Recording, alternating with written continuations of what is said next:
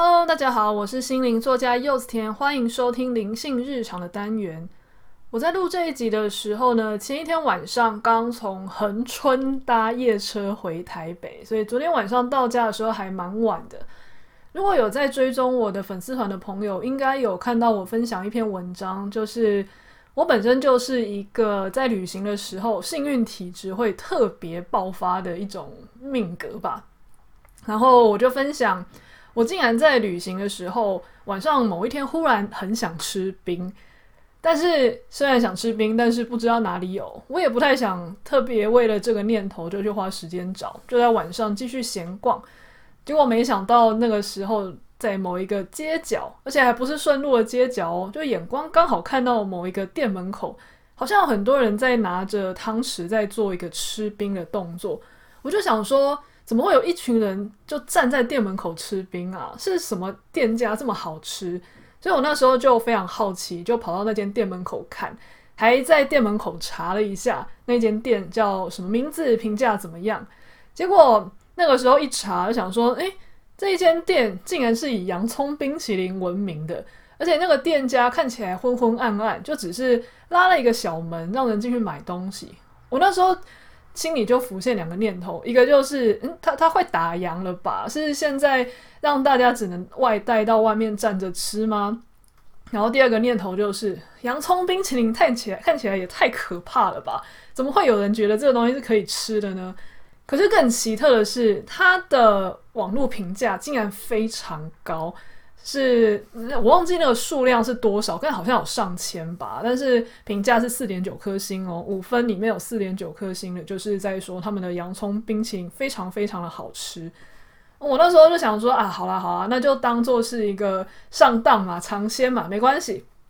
那我就那时候跟旅伴走到那个店门口，钻进去，就跟老板说我们要冰淇淋，还选了一个看起来比较安全的桑葚口味。然后那个冰淇淋呢，后来我们拿出去吃的时候，才发现哦，原来那间店今天根本就没有开，是因为有一个老师，可能是诶某一个人老师，或是某一群认识的人的老师等等的，他带了一群人来这一间店，请老板开门，所以我们不但在一个很奇特的时间吃到了冰淇淋，然后老板因为误以为我们是同一群被老师带来的客人，所以还算我们打折。重点就是那个冰淇淋超级无敌好吃的耶，所以我那时候就觉得说，天哪，这也太幸运了吧！我只是嘴巴这样叨念一下，说我想吃冰淇淋，十五分钟之后就圆梦。这而且还是在一个很奇特的时间点，用很奇特的巧合吃到还打折，就觉得哇，这实在是太幸运了。可是。这个时候啊，我就很想要也跟大家分享一下。我常常在粉丝团分享所谓的幸运体质。所谓幸运体质呢，呃，如果你想要培养的话，它的原则就是调频。调频是调身体的频，还有调精神上的频率。那调频可以怎么做呢？一样就是我说的，好好吃饭，好好睡觉，好好觉察，这是第一步啦。当然，你后面要做的更多，当然还有好好运动啊，好好的修行啊，等等的，全部都是。一种稳定自己的频率的方法，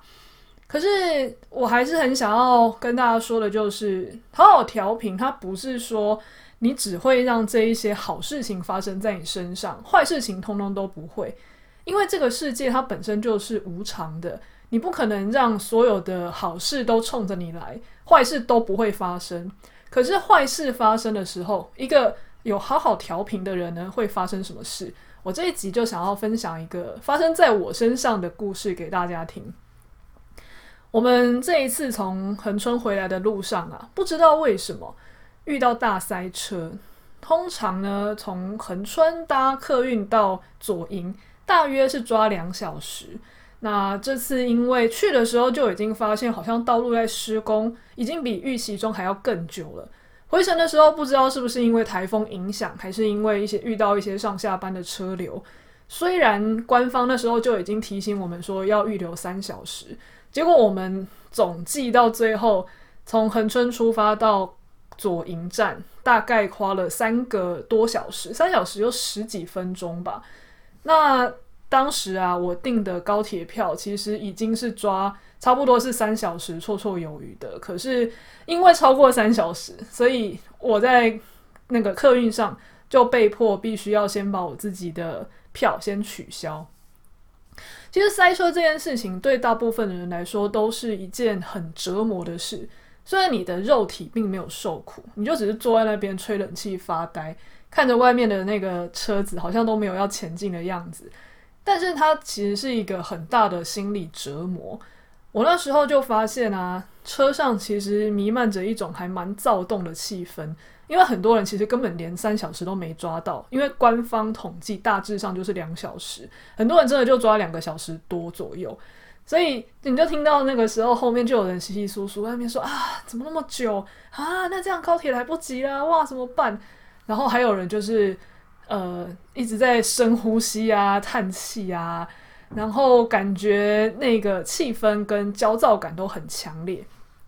其实。如果真的要说起来，我也是一个很讨厌被困在交通工具上的人。而且当天哦，我其实只有吃早餐。那下午因为有行程，来不及吃午餐，所以上客运以前，我也才吃了大概两块一部分的小面包，就是连两颗两个整都没吃到，就是只是这边这边剥一半，那边剥一半吃一吃，然后跟旅伴分着吃就就上车了。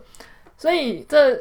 等于是我一整天这样饿着肚子，只有上车前吃一点面包果腹，就一路这样卡卡着卡在车阵中卡三小时，不能再吃东西，也不能喝水，因为很怕想要上厕所。对我来说，其实以前的我是会很烦躁、很不舒服，因为自己耐不住饿，然后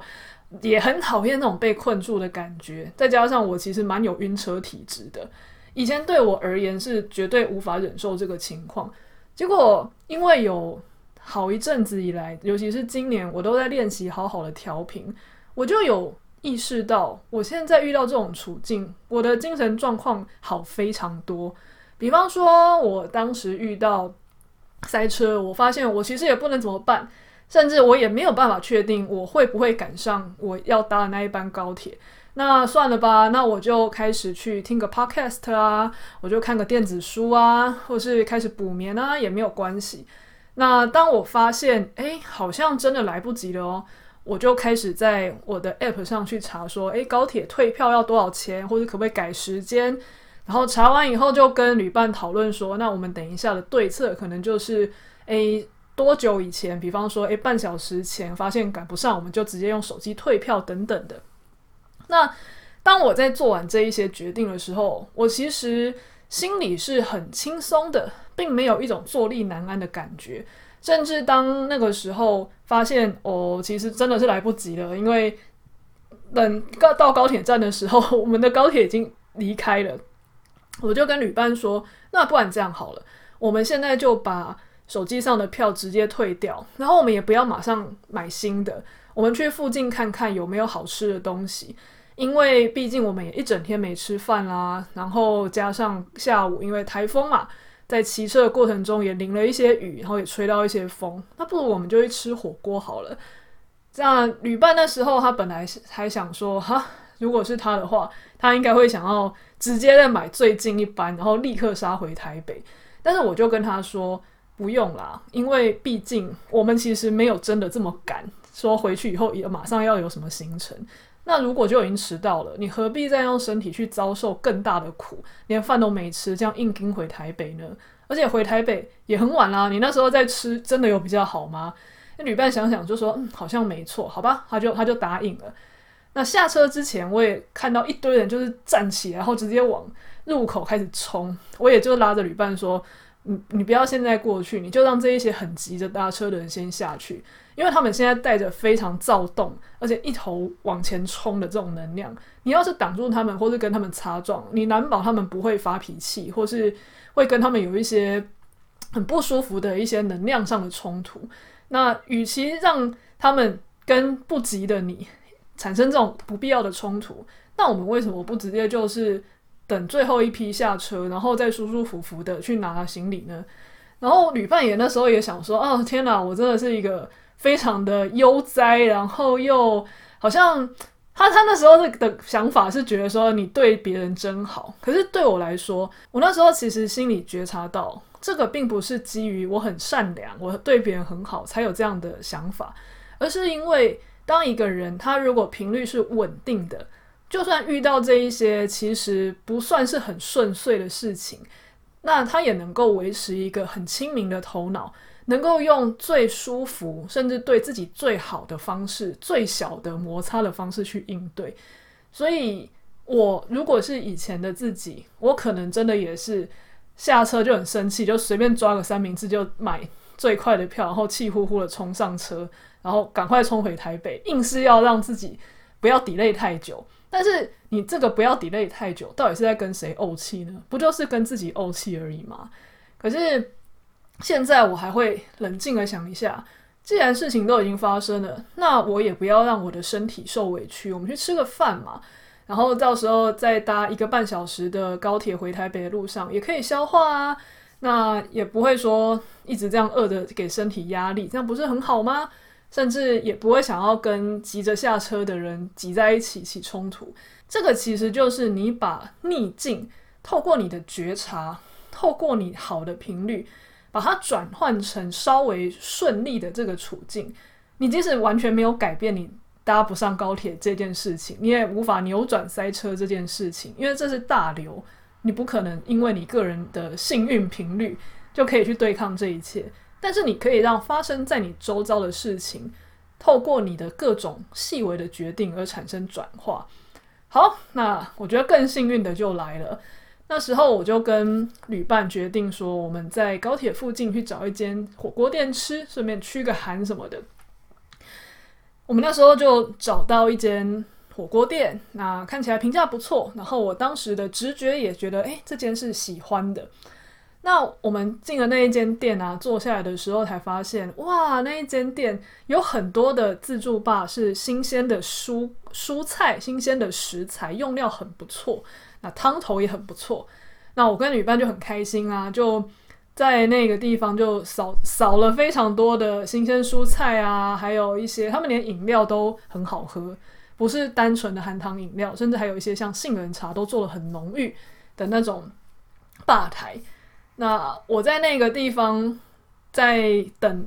下一班高铁之前呢，我跟旅伴就在那一间店吃得非常的开心。旅伴还跟我说：“天哪，我在我去拿那一些菜盘的。”那一些次数啊，多到他都想说我的食量以前有这么惊人吗？我我就跟他说，我觉得很有趣的是，身体啊，虽然已经吃下比他平常会吃的量还要更多，但是他完全没有觉得要阻止我的意思，因为他感受到这里的食材和汤头非常的新鲜，所以他愿意给我空间去让我去把这一些东西吃进来。我们两个就这样子在那个餐厅里面埋头苦吃，基本上没有什么交谈。然后吃了一整轮之后呢，到最后准备要去搭车以前，我还跟他讨论说：“哎、以前啊，我都会想要吃完火锅的时候再来一个什么王子面之类的，好像这样才有一种吃火锅吃完的仪式感。但是我今天我很诚很诚实的去跟身体的感受沟通。”我发现身体吃这些新鲜的东西吃的很满足。我如果现在再去加一碗泡面的话，对他来说很像你今天带他出去玩得很开心，结果回来之前赏他一巴掌，感觉他会好像会蛮生气的。那等一下可能就会肚子痛。那旅伴也说，嗯，他也觉得他本来也是想要这样子，有点有点像是例行公事的吃个王子面，但是他也觉得他身体也告诉他说，哎、欸，其实。他不想接受这种其实不是很健康营养的东西，所以我们最后就决定，嗯，好，既然要好好的调频，就好好吃饭，就要尊重身体的声音，所以我们真的就放弃了那个以前一定会吃的泡面，就这样离开了。为什么我会说这一段经历是很幸运呢？是因为我以前就有发现，你只要在好好调频的那一段时间。你随便找到的一间店，或是你随便去的一个地方，常常那个东西地方都是刚好是呼应你的需求，然后照应你的召唤来的。常常我到一个地方，我看一下菜单，用直觉点一个什么样的东西，如果那一阵子频率很好，不管怎么点都会点到他们非常好吃，而且之后不管怎么选其他的菜单上其他东西来搭配，都不会超越那一道的那种程度。所以，呃，很多人常常会在想说，好好调频这件事情到底为什么可以改变人生啊？那是因为，其实很多时候啊，外面给我们的这一些事件、这一些流，